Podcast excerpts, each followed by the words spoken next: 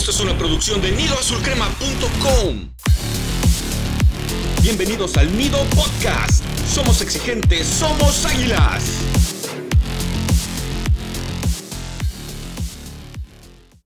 Amigos de Nido Azul Crema, ¿cómo están? Les damos la bienvenida a este décimo capítulo de esta temporada del Nido Podcast, del gran, gran Nido Podcast cada vez más gustado por el americanismo. Soy su amigo A Torres en sustitución de nuestro amigo Beister, que pues otra vez no está con nosotros, pero está bien, está bien, eh, todavía no, eh, no digiere muy bien la ausencia de Oscar Jiménez en el arco americanista, pero esperemos que esté ya pronto de regreso. Las Águilas nos dan una alegría. Vencen al Guadalajara 4 a 2 en el Clásico Nacional y sí, quedé, quedé más payaso que Nahuel Guzmán con aquel pronóstico de tres puntos en cuatro partidos. Ya van seis puntos en esas cuatro jornadas que habíamos comentado anteriormente con Tigres, con el Guadalajara, las que vienen después de la fecha FIFA con el León y con el Monterrey, pero no saben qué, qué gusto me da haber fallado ese pronóstico en partidos que parecían eh, complicados en el papel. Pero bueno, antes de continuar, quiero saludar a mis compañeros y amigos Slash y Charlie. Amigos, ¿cómo están? ¿Qué tal, querido A Torres? La verdad, un gusto tenerte aquí. Eh, siempre creo que es más divertido que seamos tres a que seamos dos, porque la interacción se vuelve más intensa, sobre todo porque luego, pues coincidimos en mucho, no coincidimos en todo, así que se, se pone bueno, así que eh, pintaba para un partido épico, pintaba yo por fin, ya veía ese 5-0, dije queda media hora hacer un golecito, pero no contaba con la astucia de don Emilio Lara, que como detesto a este jugador, lo detesto con toda mi alma, pero bueno, hay un episodio largo para hablar de él, así que, ¿qué tal Charlie? ¿Tú, tú cómo estás? ¿Qué tal Slash? ¿Qué tal eh, querido A Torres? Un gusto que andes aquí con nosotros y como bien comentas Slash, pues siempre será más divertido que haya más opiniones.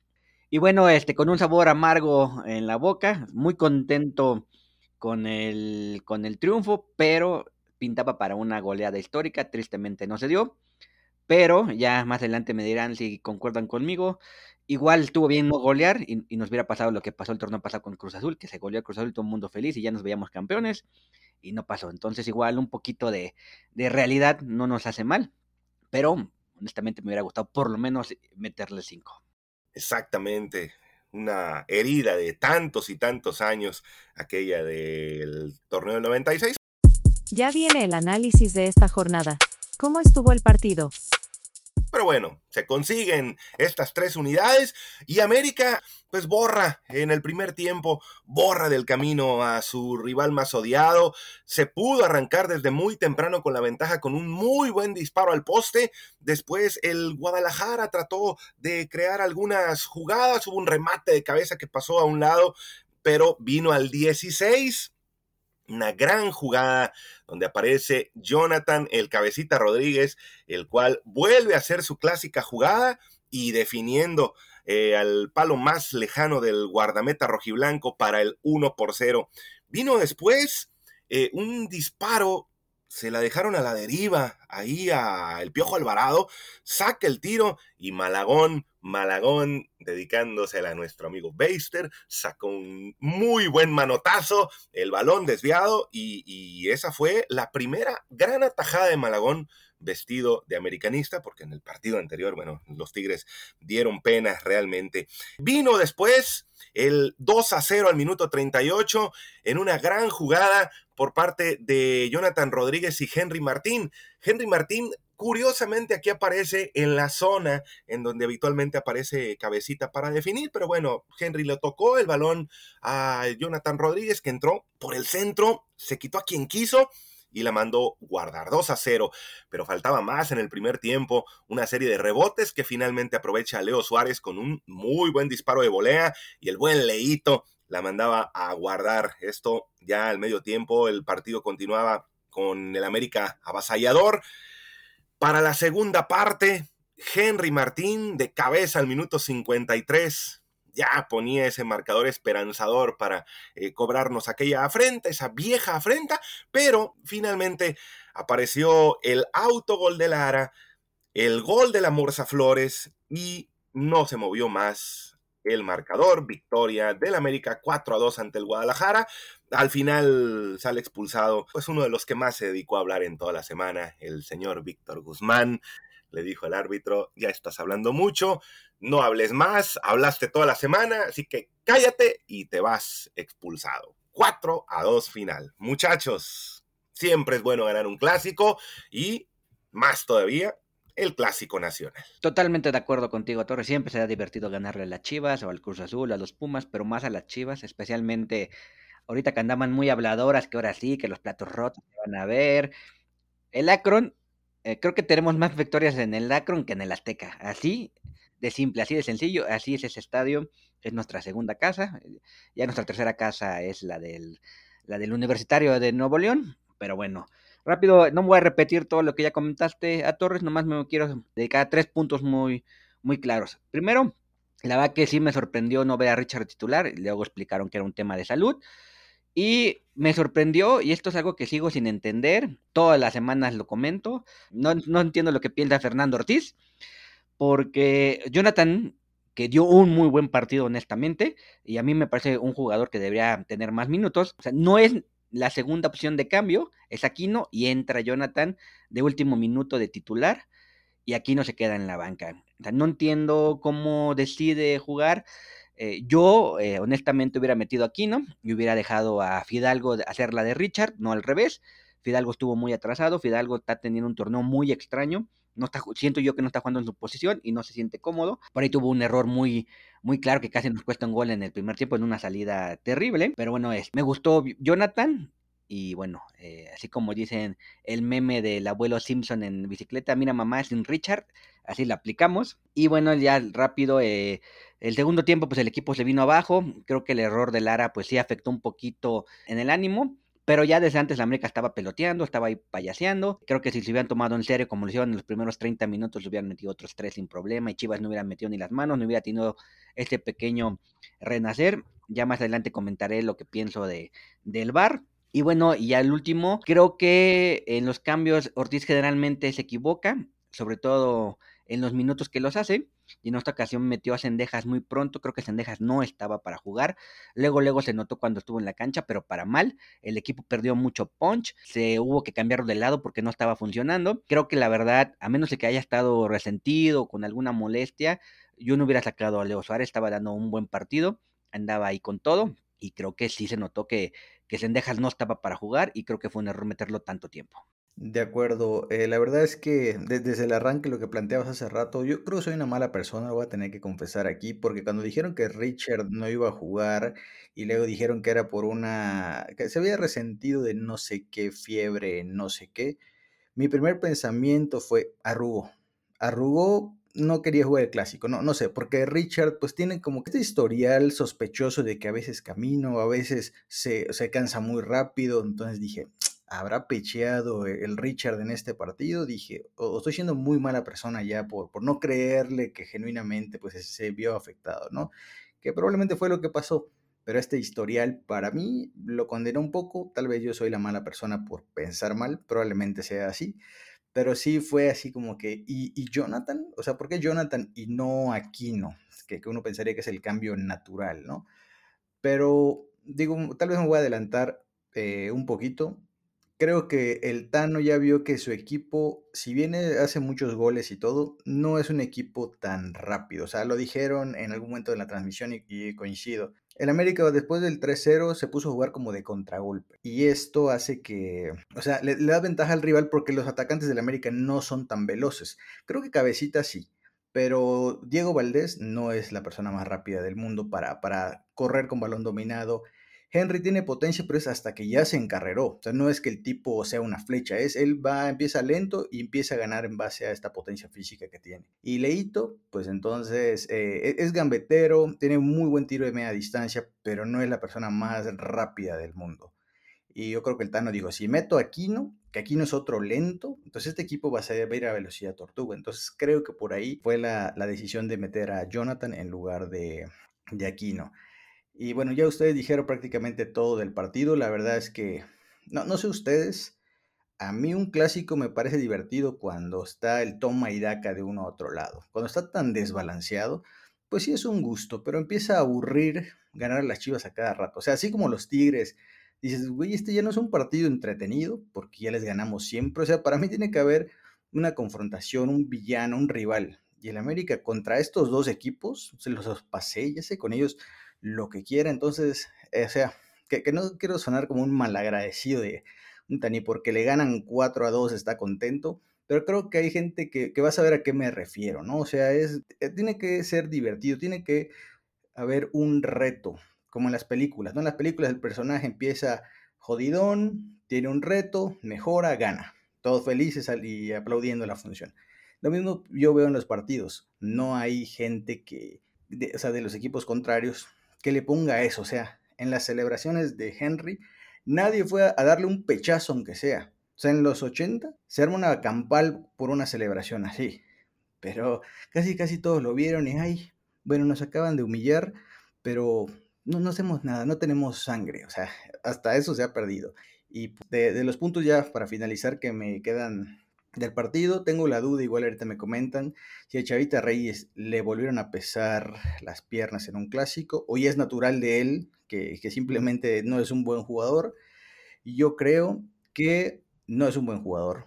O sea, no, no es buen lateral, ¿no? No más allá de jugador, no es buen lateral. Los tres de adelante igual me gustó su partido, o sea, lo que son la caravana gitana que, dice Charlie.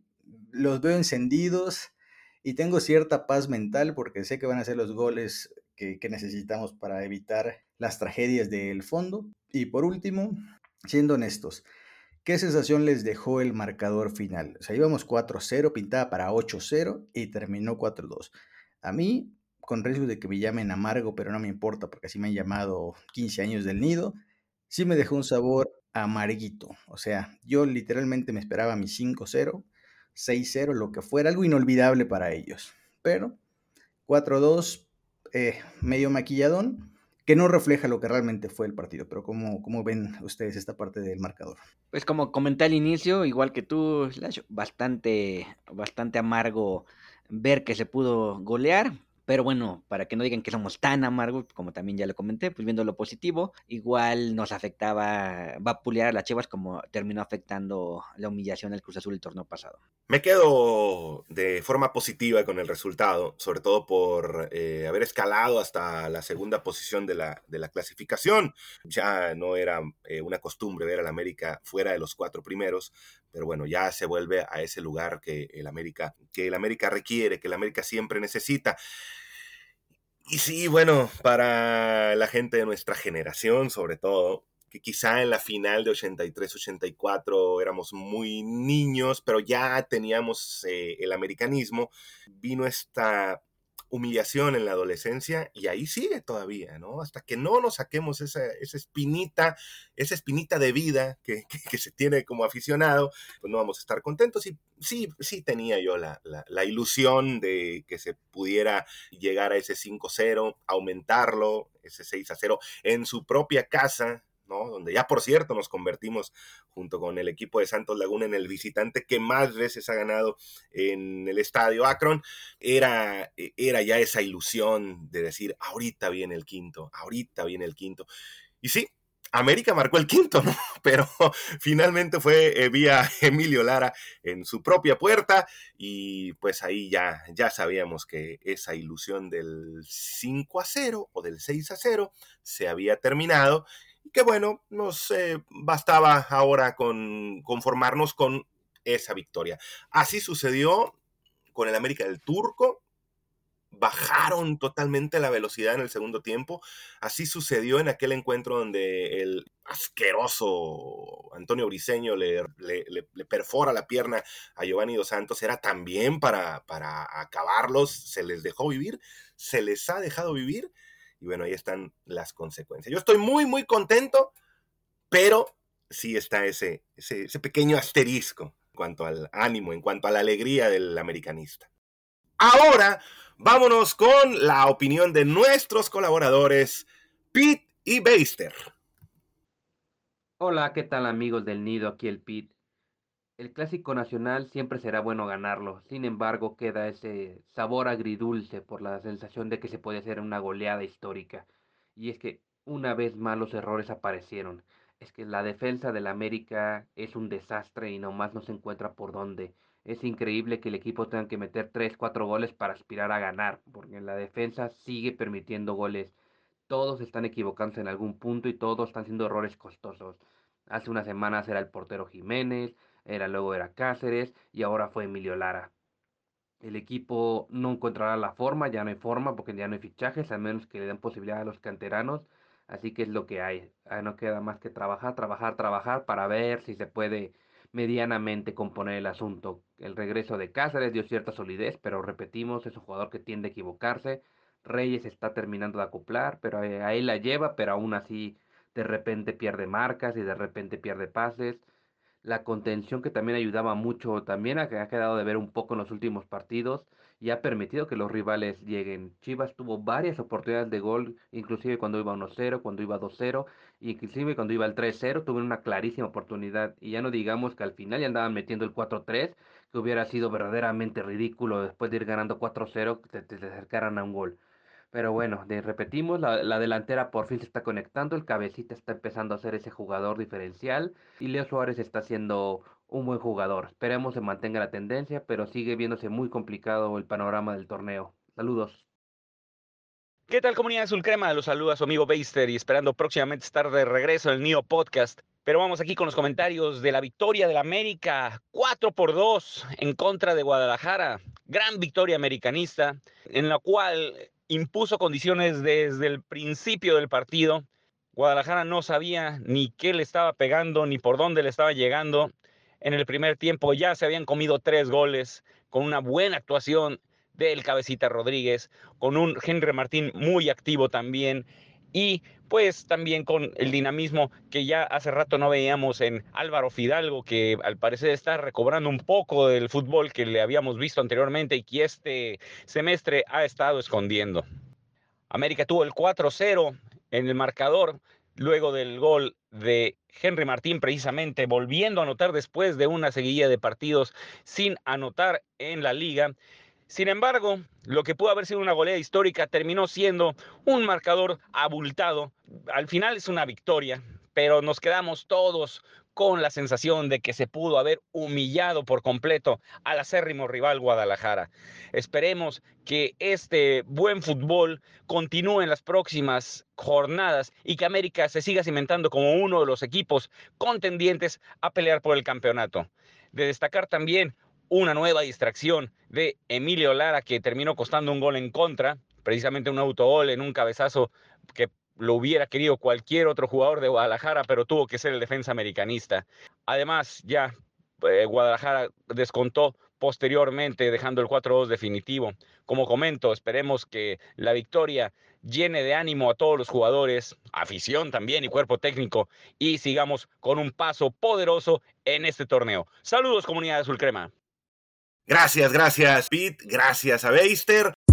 Arrancamos con el línea por línea, sin miedo. Vámonos ahora al análisis de línea por línea. A mí me tocó el día de hoy hablar de la actuación de Luis Ángel Malagón. La primera que tuvo, la primera que fue requerido en ese disparo de Alvarado, la sacó muy bien y ahí, ahí ya tomó toda la confianza tenía muy buenas salidas, tomaba los balones por arriba de una manera muy segura, como debe de ser un guardameta. Y bueno, nada que hacer en el par de anotaciones del Guadalajara, o bueno, en la, en la anotación del Guadalajara y en el golazo, en el autogolazo de Emilio Lara. En el segundo, creo por ahí, más adelante tal vez lo hablaremos, no debió de contar porque hay una falta previa de, la famosa Morsa ahí sobre uno de los defensas americanistas, pero tampoco, tampoco eh, tenía nada que hacer el portero Malagón. Muy buena actuación por parte de eh, Malagón, repetimos, sobre todo con esa desviada, poquito después del 1 por 0 que había conseguido el América. De acuerdo, querido a Torres. Eh, yo sé que el productor de este show me odia porque siempre me pone la defensa, la peor línea que existe en la galaxia. O sea, no hay equipo que defienda peor en el mundo que el América. Y eso, o sea, no estoy alejado de la realidad. Yo pensaba que con el Salernitana lo había visto todo, pero no. Los del América son todavía peores. Me cae que son todavía peores. Y bueno, ahorita para esta sección vamos a estar intentando algo nuevo porque últimamente tenemos muchísimas preguntas de la afición, muchas van relacionadas puntualmente a los jugadores, entonces lo que queremos hacer es, mientras platicamos de la línea completa, ir leyendo estos comentarios para mantenernos en el foco de, hablar de ciertos jugadores, ¿no? Entonces voy a comenzar hablando de la defensa y mencionando a estos comentarios que pues, son parte de, esta línea, ¿no? Em, bueno, vamos a arrancar con Chavita Reyes, que como siempre, un partido de lateral decepcionante. Meten mil centros por su lado y los mil salen, o sea, no tapa uno por error. La verdad es que a mí, ya lo manifesté muchas veces, me da mucha pena porque Chavita no es tan mal jugador como parece. Él es ofensivo, de hecho tuvo una ahí donde se plantó, que era creo que el 5 a 2, no la supo definir, pero esas diagonales para meterse encarrerado frente al arquero, esas las hace muy bien. Entonces no sé por qué insisten con él de lateral izquierdo. Bueno, sí sé por qué, porque no hay más. O sea, es, o es él o el Luis Fuentes. O sea, no es como que haya otro por allá. Del otro lado, tenemos al gran, gran, gran Emilio Lara, que como odié ese autogol, porque pues yo aquí con mi bandera del malagonismo como estilo de vida, listo para mandar mi tweet. Malagón, dos partidos, dos valles invictas. Y viene este pedazo de alcornoque y le mete un cabezazo letal. O sea, no fue ni un cabezacito, ni un sin querer la desvío, no, un frentazo, así estilo Villic, picado abajo, como duele a los arqueros. Y adiós Malagón. O sea, horrible. Y eso que se alcanzó a tirar bien, como que tuvo una reacción para meter el manotazo. Pero digo, cuando un remate así viene de un compañero, o sea, necesita los reflejos de la galaxia para poder sacarlo y pues bueno, lo, terminaron vendiendo. La verdad que Larita para mí es, una aberración de jugador y, no lo digo orgulloso o contento porque pues yo siempre quiero buenos jugadores en mi equipo, pero es que el chamaco no es futbolista profesional. O sea, tener físico, entrenar, correr, o sea, eso lo hace cualquiera con un poco de disciplina. Habilidad para jugar fútbol no tiene el chamaco y sobre él tenemos aquí varios comentarios. El primero es de Enrique que nos dice, ¿qué tan factible es habilitar a Néstor Araujo de lateral derecho? Lara está más perdido y más preocupado por atacar. Coincido plenamente. O sea, el chamaco quiere que su ataque, digamos que balancee a su favor lo que deja de hacer en defensa. Pero ya lo dijimos, línea de cuatro, los laterales tienen que primero defender y si se puede y meten un centrito, perfecto. En línea de cinco tendrían más obligación de atacar. Este no es el caso, así que fatal. Y con respecto a habilitar a Néstor Araujo del lateral derecho, a mí me parece que sería jugar con fuego, porque Néstor ni siquiera se ha sentado de central y ahora de pronto lo vamos a estar especulando como lateral. O sea, entiendo que pues es una medida de emergencia, ¿no? Ante la falta de laterales es, güey, experimenta con lo que haya por ahí, pero no creo que Araujo sea lo mejor. No sé si, si ahí en la sub-20 habrá algo que, se pudiera probar pero bueno, ya, ya veremos. Tenemos otro comentario en, este mismo orden de ideas de Andrea Marín que nos dice, creo en el talento de Lara. El asunto es que pienso que no le han dado el jalón de orejas que merece. La ha regado en momentos importantes. Entiendo que hay que apoyar por el asunto del anímico, pero de vez en cuando un regaño no hace daño. Esto es algo de lo que comenté en la nota. Las generaciones de hoy, los chamacos de hoy son muy burros, creen que lo saben todo, no están dispuestos a aprender nada.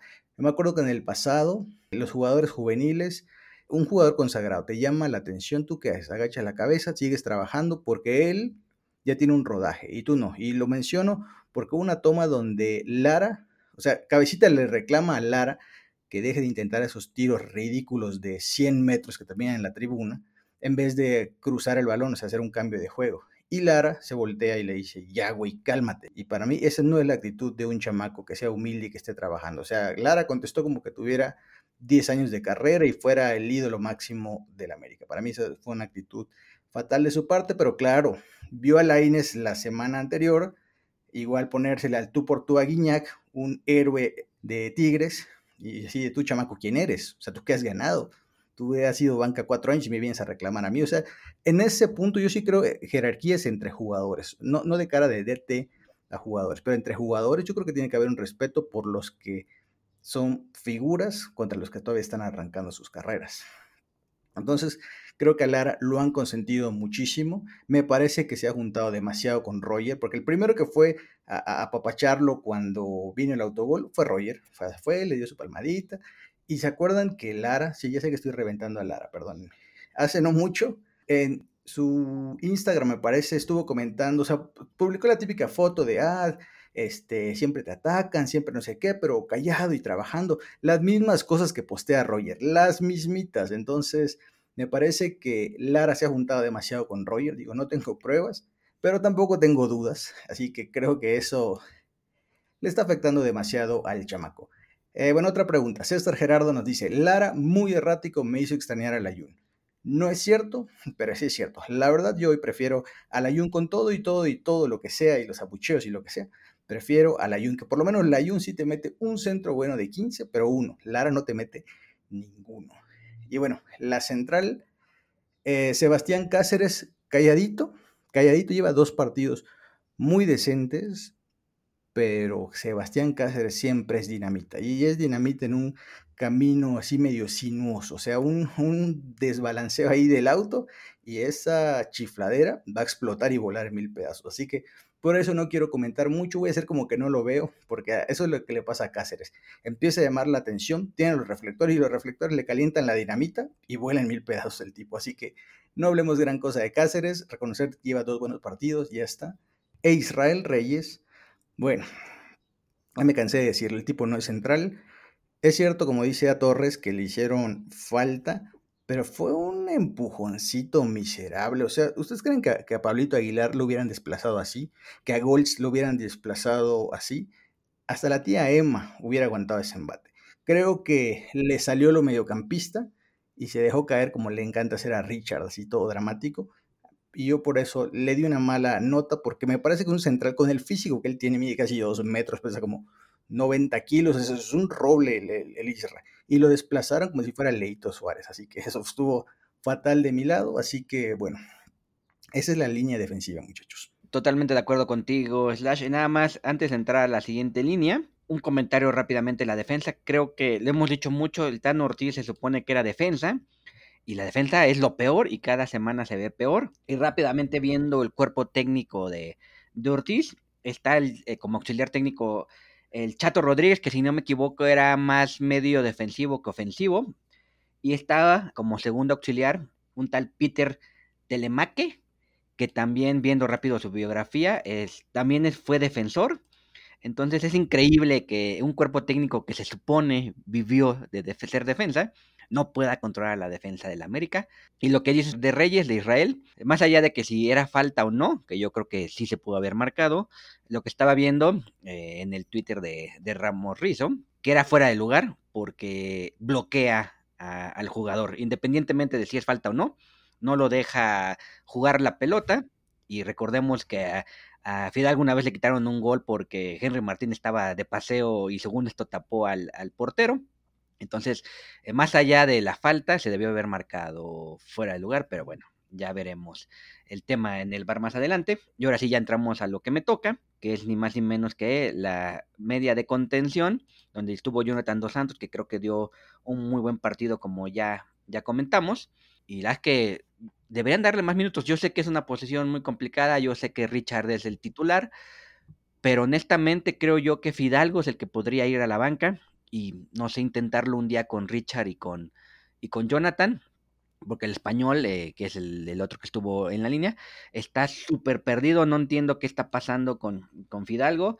Eh, viendo las estadísticas, no tuvo tiros, no tuvo eh, remate a gol, no tuvo centros, sí ganó la mayor parte de sus duelos terrestres, pero nada más, entendiendo que está jugando más retrasado que antes, pero aún así está muy lejos Álvaro de ser lo que fue.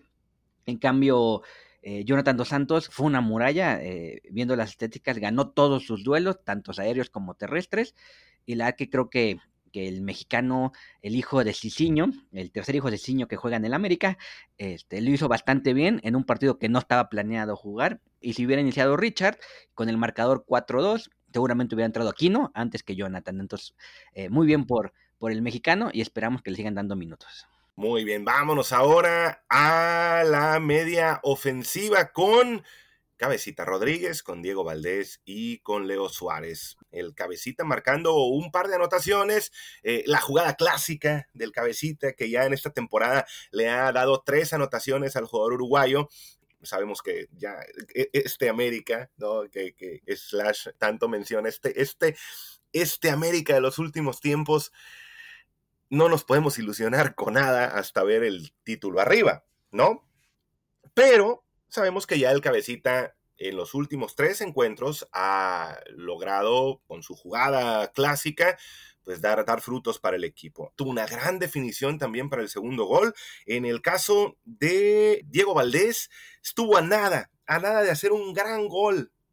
Ese era el 1 a 0 al minuto 1, eh, una definición extraordinaria, pero bueno, el balón pegó en la horquilla, esa fue la jugada principal por parte de Diego Valdés, parece que cumple muy bien el jugador chileno, y en el caso de Leo Suárez también haciéndose presente nuevamente en el marcador, como lo hizo contra Tigres la semana pasada, es un jugador que ha demostrado carácter en encuentros de, de esta jerarquía, en encuentros contra rivales que se veían complicados, y la definición en el gol que él hace, definición total de crack después de toda esa serie de rebotes. Actuación que tienen estos jugadores es hasta ahora la mejor de la temporada, ¿no? Sabemos que, que ha habido ocasiones en las que América ha sido más ofensivo, ha atacado más en otros encuentros de la temporada, pero esta, en esta vez, en el clásico, se tenía que sacar ese carácter y lo hicieron.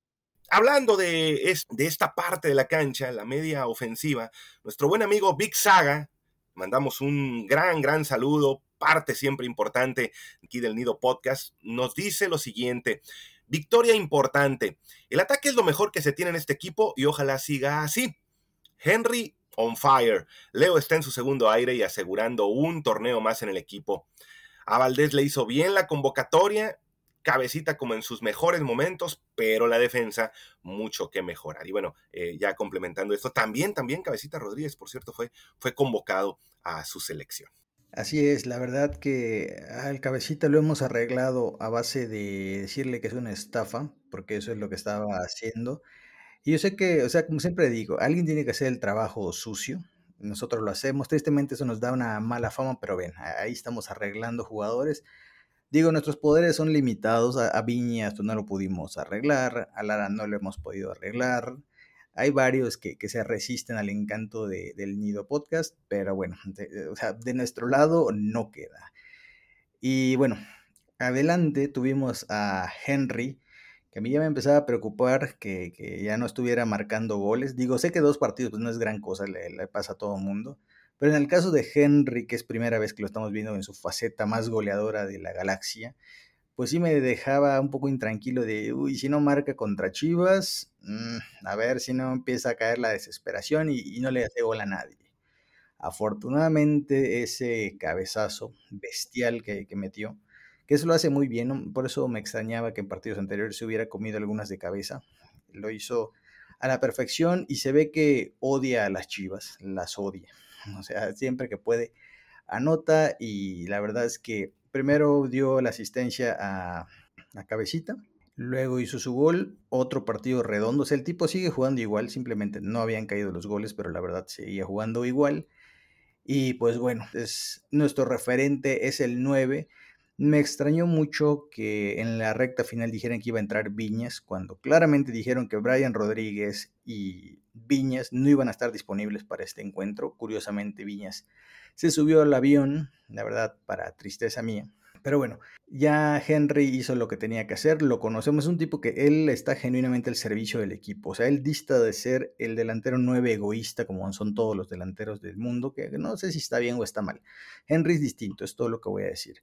Entonces, la verdad que lo hizo muy bien, pero creo que de Henry vale la pena comentar lo de sus festejos, que es justo lo que nos preguntan nuestros amigos Luis de Dios y Hammer. O sea, Luis nos dice, ¿qué opinan del festejo de Henry? En lo personal me gustó. En ese momento del partido estaba perfecto para ponerle picardía. Nos manda saludos y Hammer nos dice, ¿qué les pareció el festejo de Henry? A mí me gustó. Yo voy a decir una cosa, tengo muy claro, el de las redes me gustó y el del perrito también, porque son las chivas y a las chivas las odio igual que Henry, igual que las odiaban. Wow, normalmente no sería yo fan de este tipo de cosas, creo que ya son otros tiempos, a, riesgo de sonar abuelo aburrido, pero contra las Chivas me, me, permito ese pequeño placer culposo porque son un equipo nefasto, de una afición nefasta, eternos llorones y este tipo de celebraciones demuestran que ellos ya no tienen sangre, o sea, están entregados. Mínimo, mínimo era para que le dieran un pechazo a Henry, que alguien le reclamara, porque si vemos e, el video original del perrito original de Cuau, él tiene a terrazas a un lado, o sea, a modo protección por si alguien quiere tundirse a Cuau, pues terrazas se los come enteros. En esta ocasión, Henry estuvo solito y nadie fue a presionarlo, nadie le dio un empujoncito, nadie, nada. O sea, eso habla de quiénes son las Chivas, un equipo muerto, nefasto, no existe. Sea, para mí estuve tuiteando, se busca rival para el clásico, porque estos hijos de vecinos se les gana. Cada vez que el partido es en el Akron, se les gana. Y cuando nos ganan en el Azteca, nos sacan un empate, normalmente es autosabotaje del América. O sea, rara vez tienen ellos méritos para decir, nos ganaron, nos pasaron por encima. Entonces, la verdad, muy bien por Henry. Y pues ahí queda. Pero ustedes, ¿qué les parecieron estos festejos, muchachos? Porque no a todo el mundo le gustaron, es válido, es válido que haya gente que no le gusta, pero también, o sea, es, al final es cuestión de gustos, o sí o no, y ya. siguiente capítulo, las, la próxima semana nadie se va a acordar de esto. Ah, muy bien, sigue, sigue Henry inspirándose en el gran Cuauhtémoc Blanco, ya lo había hecho en los clásicos anteriores con la, famosa señal, la famosa temoseñal, eh, ahora eh, lo vuelve a hacer. De los dos del clásico, me gustó más el primero, el de las redes ese nadie se lo esperaba. Vino el, recuerdo de aquella tarde donde Cuauhtémoc Blanco le festeja ahí en la portería, aquel odioso, odioso de Damián Grosso, eh, y después se lleva eh, el cartón preventivo. Henry hace lo mismo, eh, me parece realmente muy emotivo que Henry quiera recordar todo este tipo de festejos. Quizá no deben tanto basarse a veces en Cuauhtémoc Blanco. Alguna vez alguno de los jugadores debería marcarle un gol a las Chivas y festejar de panzazo como lo hacía Sague, festejar como lo hacía el Negro Santos o como lo hacía Reynoso. En fin, me, pareció mejor todavía el festejo de las redes que, que el del perrito. Ya cuando es el del perrito uno dice, ah, ya, ya lo van a amonestar. Pero bueno termina valiendo la pena la amonestación, pero de los dos festejos que me gustaron, me quedo con el primero, me quedo con el, con el de aventarse a las redes. Nada más que cuidado ahí con las tres bocinas que estaban, ¿no? Ya lo hemos comentado muchas veces aquí, compañeros, de que no hay que cruzar la línea, ¿no? Una cosa es el fútbol, lo que pasa en la cancha, las celebraciones, hay dos o tres empujones, pero ya la violencia nunca será buena, pero también creo que en este mundo políticamente correcto no sobran los festejos como el que hizo Henry. Creo que se imaginó que no iba a meter otro gol, entonces dijo, bueno, pues voy a echar dos por uno, cuando igual se hubiera podido haber guardado uno e intentado anotar otro, ¿no? Pero el de las redes muy bueno y el del perrito, pues ya, ya cada quien tendrá su opinión, yo creo que estuvo bien como bien comentas, Slash, si las chivas no reaccionan, bueno, pues el tema de las chivas, no, no digo, no que empiece la campal, pero pues, por lo menos sí meterle un poquito de sangre para que el partido se hubiera puesto un poquito mejor. Y bueno, ya Henry tuvo que salir a disculparse en Twitter, es increíble que estemos en estas situaciones. Es un festejo, no hubo, o sea, no, no es como el festejo aquel de las Chivas donde eh, eh, imitaban un balazo o, por aquí no me acuerdo en el fútbol europeo si fue en Inglaterra uno que celebraba como que metiéndose cocaína con la con la línea del campo, o sea, creo que sí hay límites y creo que el del perrito, bueno, pues podrá ser no el mejor, podrá considerarse pues un poco pues, entre comillas agresivo, pero no afecta nada, ¿no? No no es un insulto como tal. Y bueno, este, en ese momento, pues qué bueno que se los festejó en su cara. Y una vez que, como bien comentas, qué gusto, qué gusto es ganarle a las Chivas. Todo parte, esta disculpa de Henry Martin, me parece que todo parte de esa eh, crítica del periodista al que todo lo incomoda. Ya saben ustedes cuál es. Ya saben ustedes cuál es. Exactamente. Ese periodista que al final del encuentro, bueno, publica que es una, una vergüenza el festejo de Henry Martín, que él como capitán no debería decir ese tipo de cosas. Y bueno, y a lo mejor ese tweet no gustó en Cuapa y le dijeron, bueno, por lo menos sale a decir este, e, este tipo de, declaraciones, ¿no? Este tipo de disculpas, mi querido Henry. Es, es, que ahí Henry se está saliendo del molde, porque ¿qué es lo que he comentado ya mil años? Que al América lo están convirtiendo en un equipo bueno, el equipo de los bonitos, o ya no quiere ser villano. Y lo que hizo Henry salirse de ese script. Por eso es que creo que le dijeron, Henry, con lo nuevo que estamos intentando aquí en América de ser ya no los villanos, los que sean otros, no estuvo bien. Entonces Henry habrá dicho, bueno, pues ahí va mi, mi tuitazo de disculpa. Aparte que sí tuvo una campañita ahí en contra de un montón de comentaristas, de gente que no le pareció, pero pues ellos son tipos que odian a la América, tipos que le van a las chivas, o sea, creo que algunos americanistas, sobre todo que han sido exjugadores, no les ha de haber molestado la celebración. Digo, no es una celebración de buen gusto, ni, la de Cuau lo fue, evidentemente, pero sabíamos del pique que tenía Cuau con todos esos de Chivas y se entiende.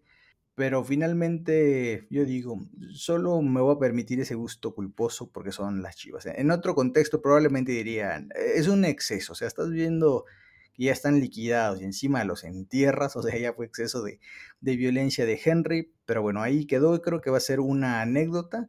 Lo que sí es que probablemente para el siguiente clásico sí van a traer cortito a Henry, porque estoy seguro que eso no se les va a olvidar. Y como ya se les dijo que son unos jugadores sin amígdalas, los de Chivas, seguro van a querer demostrar en el siguiente partido que sí tienen. Porque, y otra cosa, ya para terminar este tema, ¿se acuerdan que hace unos clásicos el cerdo este de Ponce? Le, casi le saca los ojos a Henry cuando lo estaba, se armó un conatito de bronca y le quiso sacar los ojos. Ahí nadie dijo nada, nadie, de verdad, nadie. Una acción así de, de barrio muy bajo. Entonces, bueno, Henry ya se vengó, y que le hagan como quieran, porque lo hecho, hecho está. Totalmente de acuerdo y bueno, este, antes de pasar ya a la última línea, pues la semana pasada eh, una campaña contra el festejo de, Diego en el segundo gol contra Tigres, esta semana una campaña contra el festejo de gol de, Henry, pues mira, que hagan todas las campañas que quieran mientras sea contra festejos de gol, porque estamos festejando goles. Y bueno, pasamos a la, a la última, a la última línea por fin, y vamos con los supercambios, que la verdad es que en papel parece que el América tiene muy buen plantel, pero uf, eh, a veces cuando entra uno que dice, chale, qué, mal. Y en este caso fue Sendejas, como ya comenté al inicio, creo que fue un error meterlo, sobre todo tanto tiempo, entró al 63. Creo que Leo todavía tenía chance de, de darnos un poquito más, especialmente cuando estaban jugando al contragolpe. Como bien comentaste, Slash, no es rápido el equipo, pero Leo creo que es el que tiene un poquito más de cabeza para filtrar balones y hizo falta porque Sendejas la verdad que como que entró con ganas de hacer su gol y hizo por ahí un disparo, andaba medio egoísta y fuera de ritmo, ¿no? Y creo que además eh, tenía como dos, tres minutos entrando al campo, que entró al campo y le dieron ahí un patín que, creo yo que era para revisar en el bar y como que también ahí se, se perdió un poquito. Luego entró Pedro Quinones en igual en el minuto 63. Creo que lo hizo mejor que Fidalgo, viendo las estadísticas, ganó casi todos sus duelos eh, no perdió tanto el balón y recuperó lo que tenía que recuperar. Creo que, eh, repito, si Fidalgo va a jugar atrás del otro medio de contención, pues tal vez no debería ser Fidalgo el que está ahí, ¿no? Y entró Luis Fuentes, eh, porque ya la verdad que Chavita Reyes estaba pasando aceite, el, el partido se estaba complicando de manera impresionante. Realmente Chivas no, no es que haya acribillado a Malagón, pero sí se sentía ahí un poquito ahí de que, bueno, ¿qué pasa si cae el tercero? Y la verdad que las bandas estaban sufriendo, entonces el Tano decidió meter a Luis Fuentes para medio y controlar, más o menos lo hizo, y adelante, pues Fuentes es una calamidad, no hubo una jugada ya casi al final donde había cuatro del América en el área y dos defensores chivas y la puso en la espalda a uno de los defensores del Guadalajara, entonces Fuentes no está para andar contragolpeando, pero atrás lo hace mejor que Chavita Reyes sin ninguna duda. Y el que seguimos sin entender qué onda con su vida es eh, Federico Viñas, entró cinco o seis minutitos, pero es un jugador que está totalmente muerto, o sea, es, es increíble que siga en el equipo, es increíble que siga teniendo minutos, teniendo en las fuerzas básicas a Esteban Lozano, a Román Martínez, o sea, no, no entiendo por qué se le sigue dando oportunidades a Federico, no sé si es porque lo quieran vender digan, miren, si está funcionando, si, si tiene pila y no, y no está, este, no está apagado, o no sé, porque no hace nada, absolutamente nada. En un partido donde estaban contragolpeando, en un partido donde estaba todo dominado ya los últimos minutos, que era cuestión de tiempo de que cayera el quinto gol, Viñas ni apareció, ¿no? Es, es, no, es, es patético lo de, lo de Federico. Ya debería irse, por favor, ya, ya, ya que se vaya conjunto con Roger. Y hablando de Roger, qué bueno que no entró eh, detesto a Roger y yo esperaba por ahí que como sobraba un cambio iba a entrar ahí este, a mostrar su pelo rubio, afortunadamente no entró. Eh, que yo quería preguntarles, muchachos, brevemente, ¿a Viñas lo ven físicamente bien? Yo juraría que con Solari está más delgado. Ya ven que a Solari no le gustaban los jugadores así rellenitos. Me parece que Viñas cuando entra, yo lo veo, digo, evidentemente dicen que la, la cámara de televisión engorda, no sé qué, porque luego tú lo ves en vivo y dices, güey, no, no, no se ve tan gordito como se ve en la transmisión, ¿no? Pero sí me parece que lo que ya había ganado con Solari, ya lo perdió. O sea, no sé si es la televisión, si es mi televisión, no creo, pero eh, de que yo lo veo como antes, antes de Solari, que, que pues siempre, Viña nunca ha sido un flaquito que este, de delantero, así un, palito, no, es, fuerte, pero creo que ya había ganado un poquito más de velocidad y, potencia cuando estuvo con Solari, que ahora que no, no sé si por lo mismo que no juega, pues no estará motivado para, estar así súper slim fit. O sea, no lo sé.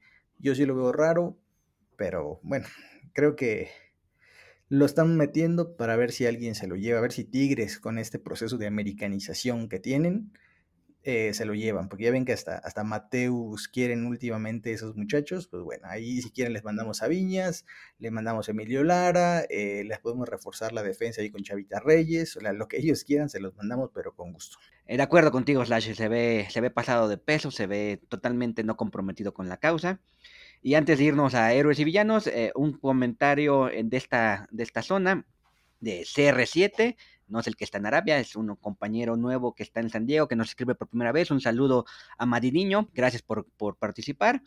Y nos dice que es el mejor partido de la América esta temporada. Y con eso dicho, ya hay dos cosas por seguro. Uno, sí urgen cambios en laterales, que ya comentó Slash eh, en, la en, la línea que le tocó. Y Leo Suárez por encima de Cendejas. Y nos manda un saludo desde San Diego. Y creo que Manidiño te ha escuchado todo este tiempo, Slash, es de los tuyos, es los que creen que, Leo Suárez es mejor que, que Sendejas, y yo creo ahorita en este preciso momento que es así. Saludos a Manidiño, que seguramente estará en el partido amistoso de fecha FIFA entre América y Tijuana, allá en San Diego, California. Muchachos, no se hagan de rogar y suelten a los héroes y villanos de este partido. Bueno, vamos a pasar a los héroes y villanos, que en esta ocasión, ¿qué les parece muchachos? Si primero vámonos con los villanos y después nos vamos con los héroes. ¿Qué les parece? Venga, venga. Perfecto, pues vamos, vamos con los villanos primero. Y bueno, el villano para mí es el señor Emilio Lara, ya que eh, no pudimos disfrutar de una victoria mayor debido a su desconcentración, debido a la manera eh, tan terrible cometer ese autogol venciendo al portero Malagón. Eh, no, no, sé si le han metido otro mejor gol a Malagón en su vida, pero qué definición por parte del señor Lara. él se convierte en el villano, ya que gracias a ese error pues comienza ese pequeño despertar que tuvo el Guadalajara con un par de anotaciones y que evitó que la derrota fuera vergonzosa para ellos. Y en cuanto a la mención horrorífica, me voy, me voy con Salvador Reyes. Salvador Reyes ahí también eh, me parece que no está al, al, nivel de jugar en el equipo de las Águilas, pero bueno, sinceramente eh, yo lo pondría como la mención horrorífica de esta semana, porque bueno, aporta muy poco. Ah, te lleva tiempo sin aportar, lleva tiempo sin regresar a, marcar, sin regresar a esas actuaciones que quizá alguna vez eh, hizo que lo viéramos como un buen, buen refuerzo. Ahora no lo es. Concuerdo contigo en la mención horrorífica, eh, pero voy a incluir al otro Reyes porque la verdad es que el mal trabajo de Lara y el mal trabajo de Reyes eh, Salvador medio tapó un poquito lo que hizo Israel. Yo siento que sí se veía muy nervioso, sobre todo al principio. Sí le pesó el partido. Obviamente, pues no es lo mismo jugar con el Puebla que jugar con el América, y jugar un clásico nacional en un estadio lleno. Y creo que los dos eh, Reyes no tuvieron eh, una muy buena participación, entonces va la misión horrorífica para ellos. Y el villanazo del partido, bueno, pues no hay más. El buen Emilio Lara, que simplemente no está dando el ancho. Así es. Eh, de Israel Reyes, yo quiero comentar y con mucho pesar, y siempre lo he dicho, mucha pena que un jugador que es tan bueno técnicamente lo están destruyendo en defensa. O sea, aquí en América le están acabando la carrera. Es, las cosas son como son. El tipo libero, libre ahí en línea de 5, como jugaba Puebla, o contención, como jugaba en Puebla. Aquí insisten, insisten, insisten de ponerlo de central y para ser central nominal tienes que tener oficio. El tipo no tiene oficio de central y tiene muy buen pie. Se acordarán que al América, estando en Puebla, le hizo un gol de chilena. O sea, ¿cuántos defensores tienen la habilidad suficiente para hacer goles de chilena?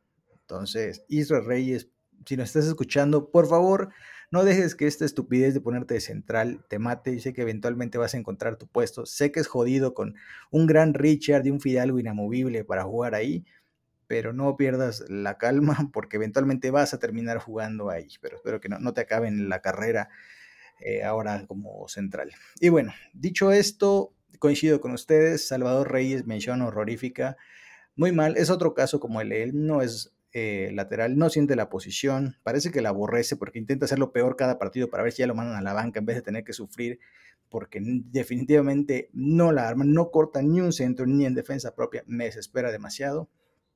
Y del otro lado, bueno, Emilito Lara, como detesto este jugador, ya lo dije en la nota, ya lo dije a lo largo de toda la temporada, así que ya no voy a gastar más saliva, ni voz, ni nada en este tipo, que me parece un esperpento de jugador y hoy por hoy me declaro soldado del Ayun hasta el final del torneo, pase lo que pase, aunque se lleven al Ayun 100 veces, prefiero que se lo lleven a él y no a Lara. Fuertes declaraciones, Slash, y bueno. Qué fuerte, sí. Nos pasamos a hacer antes de que me dé un infarto.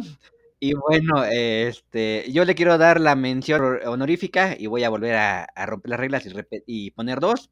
A Henry Martín, ya por todo lo que comentaste, Slash, es un hombre que, que juega para el equipo, no para él.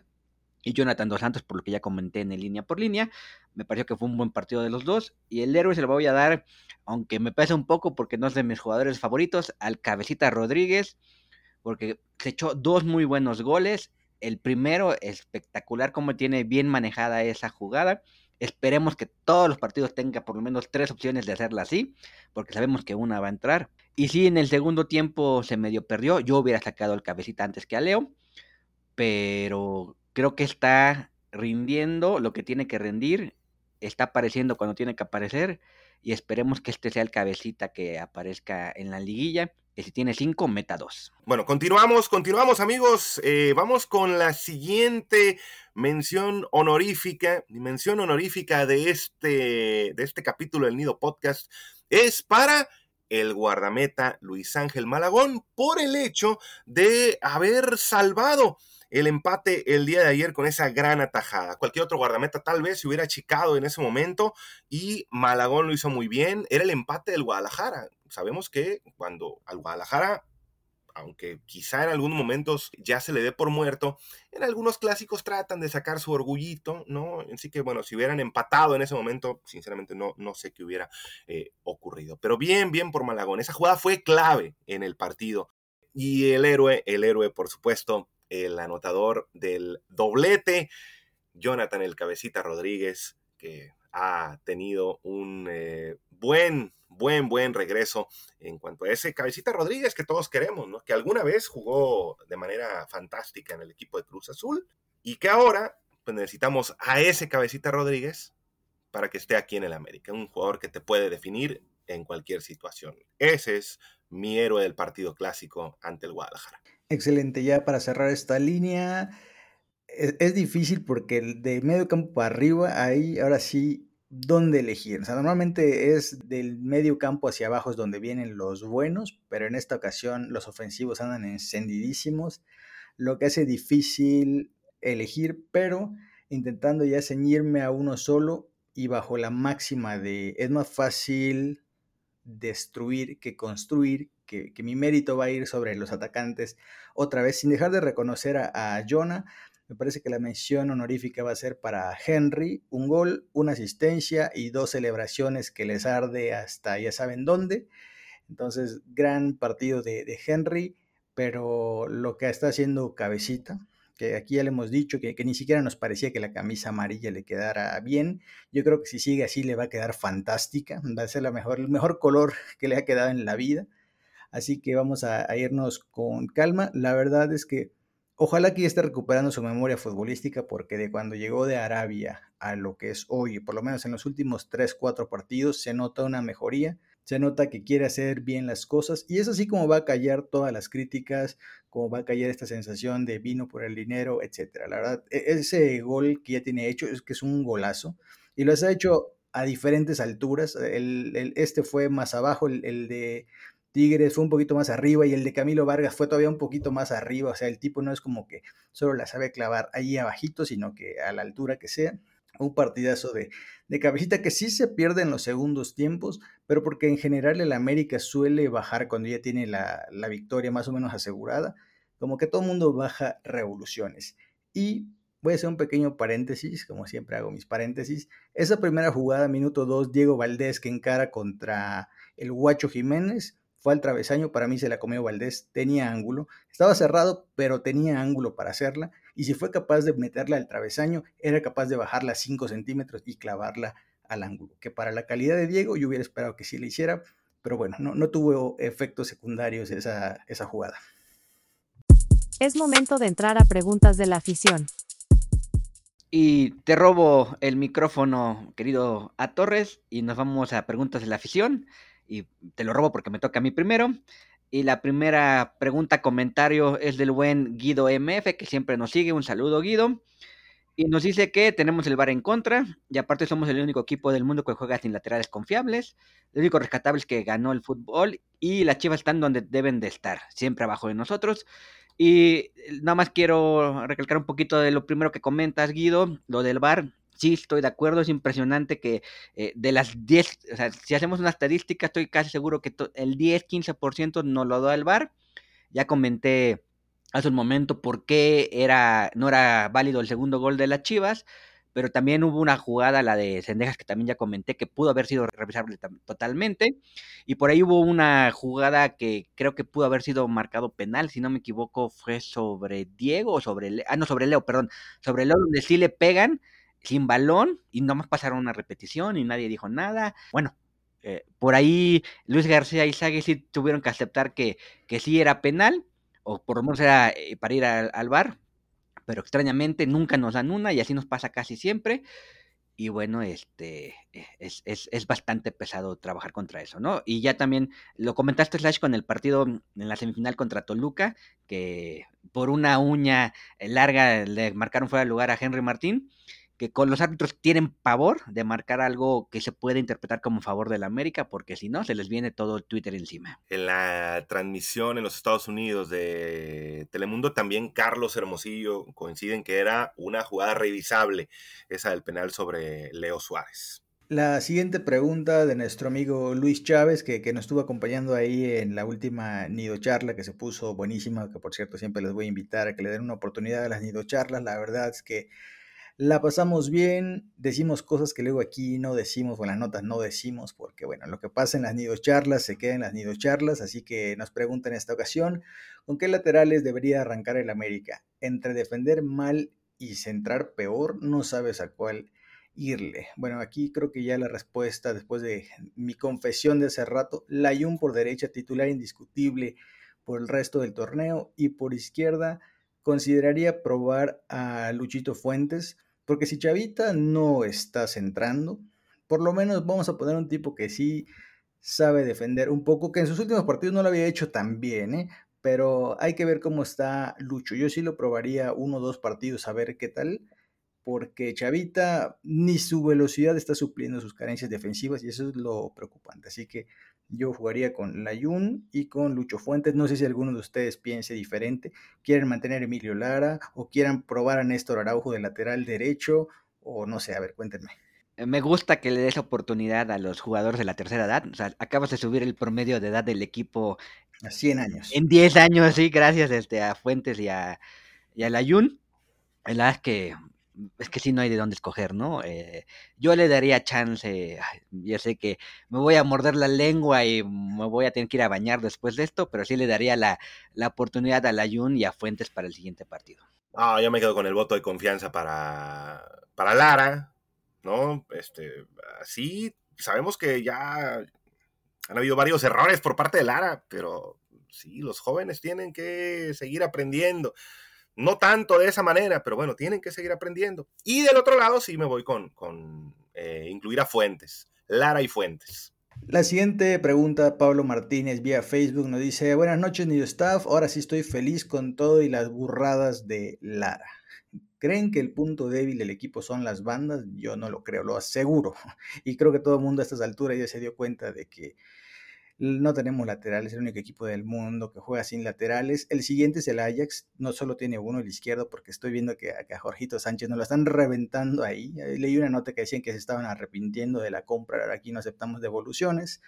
Así que bueno, nos manda muchos saludos y siempre agradecido por su contenido. Gracias a ti, Pablo, por escucharnos, por leernos. La verdad es que pues todo lo que hacemos es para compartir con la comunidad, ¿no? O sea, intentamos que pues ser un poco este medio que, que en voz alta las cosas que no nos gustan, ¿no? Siempre con el afán de que pues, el equipo mejore, ¿no? Digo, no, no creo que nadie en Cuapa escuche el podcast, o si, si es así, pues saludos a, don Santiago Baños, aquí arreglamos alineaciones sin costo, simplemente hay que dar el voto de confianza y bueno, dice, su mesa de debate es más grande que la de la TV. Pues bueno, yo siempre lo he dicho, los de la TV tienen agendas, proteger a sus amigos, putear a los que les caen mal. Y aquí pues agarramos parejo porque lo que nos interesa es el equipo, ¿no? O sea, hay días que criticamos que a veces parece que de más, pero siempre es con una buena intención, ¿no? Yo sé que a veces somos rudos, que a veces nos pasamos, pero es porque queremos ver a nuestro equipo bien y ya estamos hartos de no salir campeón y eso para un americanista pues es veneno puro. Saludos a Ibáñez y Araige, por cierto. Bueno, continuando con las preguntas de nuestros amigos o con los comentarios, en este caso, Don Les, arroba Sarcodio, a través de redes sociales, dice, ojo, que igual que el 0-3 contra Pachuca, fueron dos goles regalados. En este debimos de empezar perdiendo al 2 y dos de cabeza son los que fallaron cuando estaban parejos. No es para subirse al bocho del Tano, dice nuestro amigo Don Les, con esa exigencia del americanismo, pues nos manda su comentario. Correcto, y bueno, pasamos al siguiente comentario que es de Miau, Mautico95 en Twitter, que también eh, creo que es primera vez. Un saludo, Miau. Y nos dice que pareciera que Televisa le pide a los jugadores no borrar el equipo a Zapopano. Y ya lo hemos comentado también muchas veces, tanto en notas como en otros episodios del Nido Podcast en todas las temporadas. Que sí, que, que obviamente pues es el producto que más vende en la televisión el clásico, sino pues nomás la muestra es que estuvo como en, en, tres canales y en varias plataformas de streaming, más lo que se ve en Estados Unidos. Entonces, sin duda, eh, puede ser que sí, pues no así como instrucción como tal de, de no le ganen, pero tal vez sí, bueno, pongan un poquito el freno de mano, ¿no? Por favor, porque no, no se vale eh, apabullar tanto al rival. Y también lo hemos comentado muchas otras veces, por eso está esta tontería de no contar los títulos que sí valen de la época amateur, eh, porque si no, pues ya la América estaría muy arriba de las Chivas y cómo va a ser eso. Así es, la verdad es que el amigo Máutico 95 dice lo que yo muchas veces he pensado y me da mucho asco pensar que llegara a ser cierto, ¿eh? o sea, como que hay una instrucción de, a ver, bájenle porque no podemos golear a nuestros aliados estratégicos en esto de la comercialización del fútbol mexicano. Yo creo que me rehuso a pensar que es así, pero siempre, como dijo a Torres al principio, que hizo un recuento de las veces que el América ha estado ganando por cuatro y nunca cae ese quinto gol, nunca, nunca, nunca, nunca. Y curioso, contra Cruz Azul, cinco, seis, siete, podrían haber sido diez. Entonces es raro que contra las Chivas el América de alguna manera baja revoluciones. Por la razón que sea, las baja y pues no se trata de ser conspiranoico, pero dices, qué casualidad que siempre contra Chivas es déjalo en cuatro, por favor. No vaya a ser que quieran vender sus derechos exclusivos a, otra televisora, ¿no? Muy, raro eso. Siguiente pregunta, nos dice Omar, Omar B86 en Twitter, Larita aguando la fiesta. Buen resultado, con cositas arbitrales que nomás no nos dan una, y una chulada que al final expulsaran a los Sicón del Pocho Guzmán. Jaja, la verdad que sí el pochito que estuvo hablando, que se creía ya el, el dios, se, creía el nuevo Omar Bravo, el nuevo Sheriff Kirarte, y la verdad es que pasó de noche en el clásico, nada pasó con él. Y al final le dijeron la roja es, ya cállate, nos aburriste a todos, así que pues yo, pues me puso feliz esa parte y Larita, pues bueno, ya, ya de Larita ya hablamos demasiado y pues ya no quiero hablar más de él, por lo menos por lo que resta de la semana. El último comentario de esta sección es de Minawi, nos dice, por fin el Tano Ortiz con la media de Jonathan y Fidalgo, Aquino desencaja por atrabancado, preferible que ponga Israel Reyes en la media y usar a Araujo como central para exhibir menos a la saga. Contra rivales de más calidad, las pérdidas y pases sobrados de Leo serán letales. Urge lateral izquierdo, ¿a quién pondrían? Bueno, de mi lado ya dije que a Luchito Fuentes. Confieso que mi muchacho Leito estaba haciendo unos pases muy idiotas. Hubo dos o tres seguidos que la regaló así, literal, el que tenía enfrente, a él se la daba. Les faltó fuerza, pero con el gol que hizo, fue el, gol que más grité, porque fue un golazo. Rara vez la agarran así sabroso y salga un rayo, normalmente la vuelan. O sea, hemos visto a Roger, hemos visto a Valdés, em, bueno, algunos de tantos de estos gitanazos que tenemos ahí. Y el que tengamos un tipo que manda esos bombazos, para ser un flaquito como es Leo Suárez, manda unos bombazos el güey, que ese fue, o sea, a mí me gusta que cuando cae algo que se sacuda en las redes así, como se hacía en los noventas, que las redes, hasta las redes eran más expresivas, bueno, entonces ese bombazo fue el que más celebré, fue 3-0, dije bien el 5-0, pero bueno, Leito, este, no es perfecto, digo, ¿qué jugador es perfecto, no? Si, si, si fueran perfectos jugarían en Europa, estarían en la Premiership, no estarían en México, pero dentro de lo que tenemos, Leito empieza a ser de mis jugadores divertidos, lo voy a decir de una buena vez. eh, también soldado de Leito de aquí al final del torneo. Sendejas, yo sé que es una idiotez lo que voy a decir. No me gustó que se decantara por Estados Unidos. Para mí ya es así como que ah, una mini traición, porque o sea, que eres mexicano. No importa dónde naciste, si tus papás son mexicanos, tú eres mexicano si hayas nacido en la gran China eligió Estados Unidos, respetable, que aquí puede hacer con su vida lo que quiera, pero a mí en, lo futbolístico me hubiera gustado más considerarlo mexicano. Así que por eso, como él es gringo y nosotros, pues, mexicanos y gringos, pues no somos los más fans, ¿no? Tampoco entre mexicanos y argentinos, así que nos vamos a tener aquí un tema de calidad. Así que me quedo con Leo porque para mí es mejor jugador. Ligeramente mejor, pero me parece más decisivo que Sendejas. Pues gracias, gracias a toda la comunidad azul crema que nos ha enviado sus comentarios, nos ha enviado sus preguntas. Un saludo también grande a nuestros colaboradores Pete y Beister por eh, los comentarios del clásico nacional.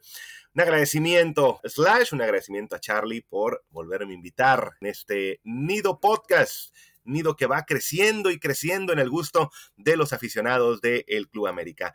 Recuerden amigos que en nidoazulcrema.com pueden enterarse de las noticias más importantes del Club América. También recuerden apoyar el gran proyecto de Nido Azul Crema Pro y tener eh, la oportunidad de eh, contestar nuestra trivia Águila Master.